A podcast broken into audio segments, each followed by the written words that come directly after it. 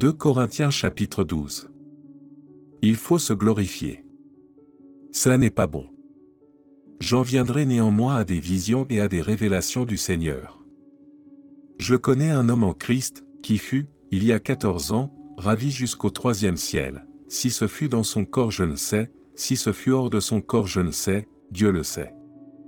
Et je sais que cet homme, si ce fut dans son corps ou sans son corps je ne sais, Dieu le sait, fut enlevé dans le paradis, et qu'il entendit des paroles ineffables qu'il n'est pas permis à un homme d'exprimer. Je me glorifierai d'un tel homme, mais de moi-même je ne me glorifierai pas, sinon de mes infirmités.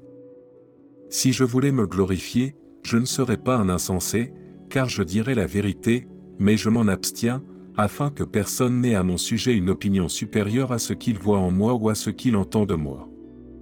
Et pour que je ne sois pas enflé d'orgueil, à cause de l'excellence de ces révélations, il m'a été mis une écharpe dans la chair, un ange de Satan pour me souffleter et m'empêcher de m'enorgueillir.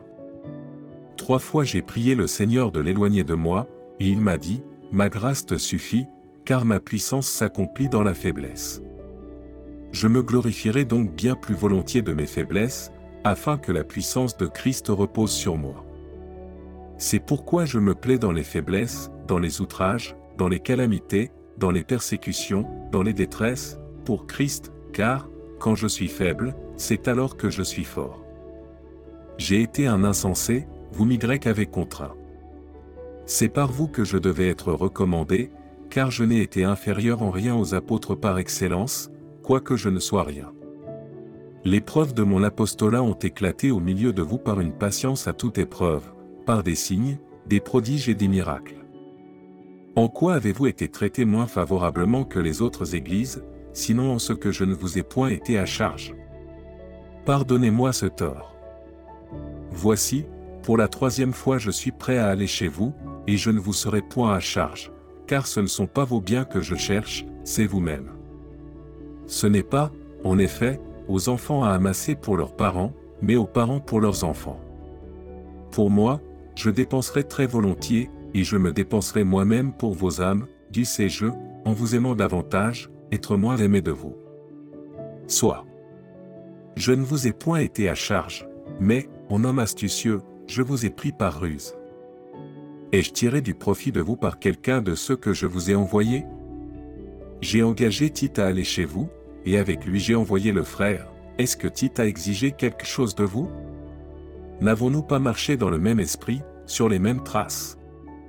Vous vous imaginez depuis longtemps que nous nous justifions auprès de vous. C'est devant Dieu, en Christ, que nous parlons, et tout cela, bien aimés, nous le disons pour votre édification. Car je crains de ne pas vous trouver, à mon arrivée, tel que je voudrais, et d'être moi-même trouvé par vous tel que vous ne voudriez pas. Je crains de trouver des querelles, de la jalousie, des animosités, des cabales, des médisances, des calomnies, de l'orgueil, des troubles.